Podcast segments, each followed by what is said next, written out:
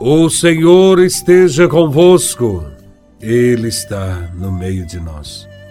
Proclamação do Evangelho de Nosso Senhor Jesus Cristo, segundo São Lucas, capítulo 21, versículos de 25 a 28 e dos versículos 34 ao 36.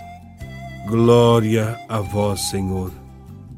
Naquele tempo, Disse Jesus a seus discípulos: Haverá sinais no sol, na lua e nas estrelas. Na terra, as nações ficarão angustiadas, com pavor do barulho do mar e das ondas.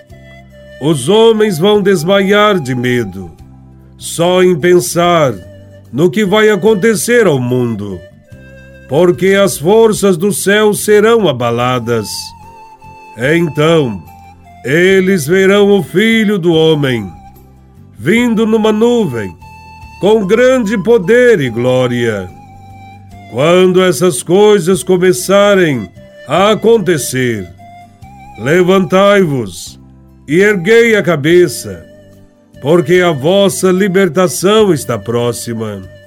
Tomai cuidado para que vossos corações não fiquem insensíveis por causa da gula, da embriaguez, das preocupações da vida.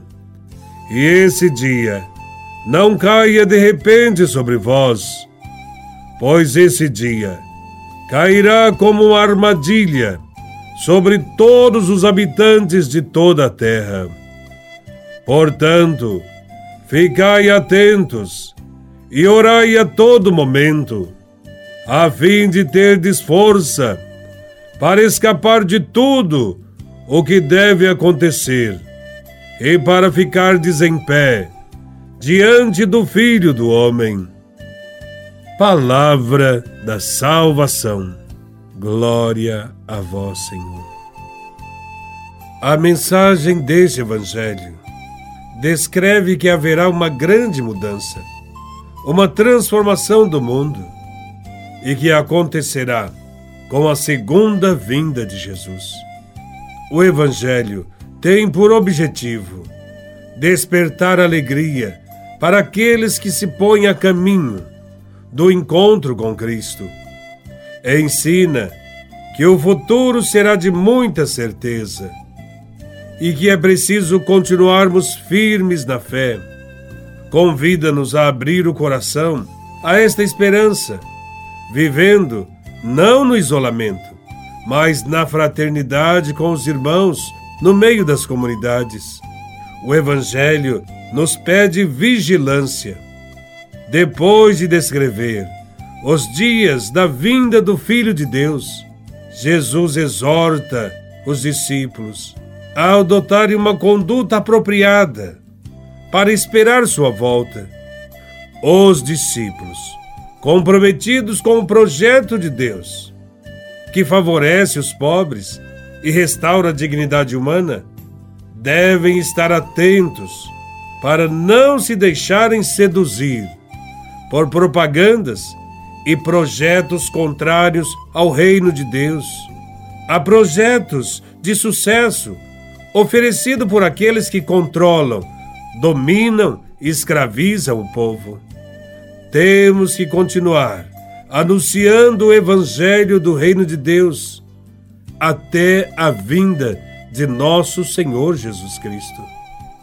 Temos uma convicção muito clara em nosso coração de que Deus caminha conosco e nos capacita para mantermos a fidelidade ao anúncio do reino de Deus. Mas a demora da vinda do Senhor pode ter como efeito, no coração do discípulo, uma espécie de sono espiritual, que o leva a viver sem esperança no futuro e sem criatividade no presente. A nossa vida é marcada por muitas preocupações que são exigências da agitada vida moderna. Essas preocupações, muitas vezes, acabam por fazer de si mesmas o centro da nossa vida. Na verdade, a gente deixa de viver a vida que a gente quer para viver a vida que é exigida de nós. Quando vivemos muito preocupados com nossos afazeres, corremos o sério risco de esquecermos de Deus e de Sua palavra. Quantas são as pessoas que dizem não ir à igreja ou não fazem obras de caridade porque não têm tempo? Estão muito ocupadas com outras coisas que não conseguem mais ir além delas. Quem deixa que as preocupações da vida tomem conta de si, torna-se insensível e não percebe os sinais de Deus que estão por toda parte nos interpelando e nos chamando à conversão. É necessário vigiar e rezar.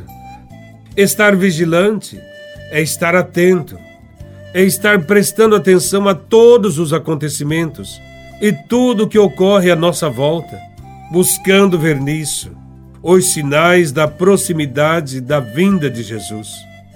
Uma vida cristã, sem essa esperança da vinda do Senhor, é uma vida sem alento, sem perspectiva de eternidade, uma vida que passa a ser perigosamente envolvida com as coisas desse mundo e que tem grande probabilidade de nos sufocar. O comer, o beber, o trabalhar, o divertir-se, o comprar, o curtir a vida, são até certo ponto coisas lícitas. Porém, são também armadilhas quando nos deixamos aprisionar por elas. De repente as coisas acontecem e nós perdemos o rumo. Deixamos a graça de Deus passar e nos sentimos fracos, arruinados. Jesus quis manter viva no discípulo a chama da esperança. A vigilância não nos permite ceder à tentação de acomodarmos e de levarmos uma vida medíocre. O discípulo que reza, tudo fará para ser fiel ao Senhor e ao seu reino. Esforcemo-nos, portanto, para que sejamos vigilantes, tenhamos uma vida de oração, de santidade, com absoluta fidelidade ao Senhor. Não nos deixemos perturbar por aqueles que desanimaram e deixaram de acreditar na vinda do Senhor.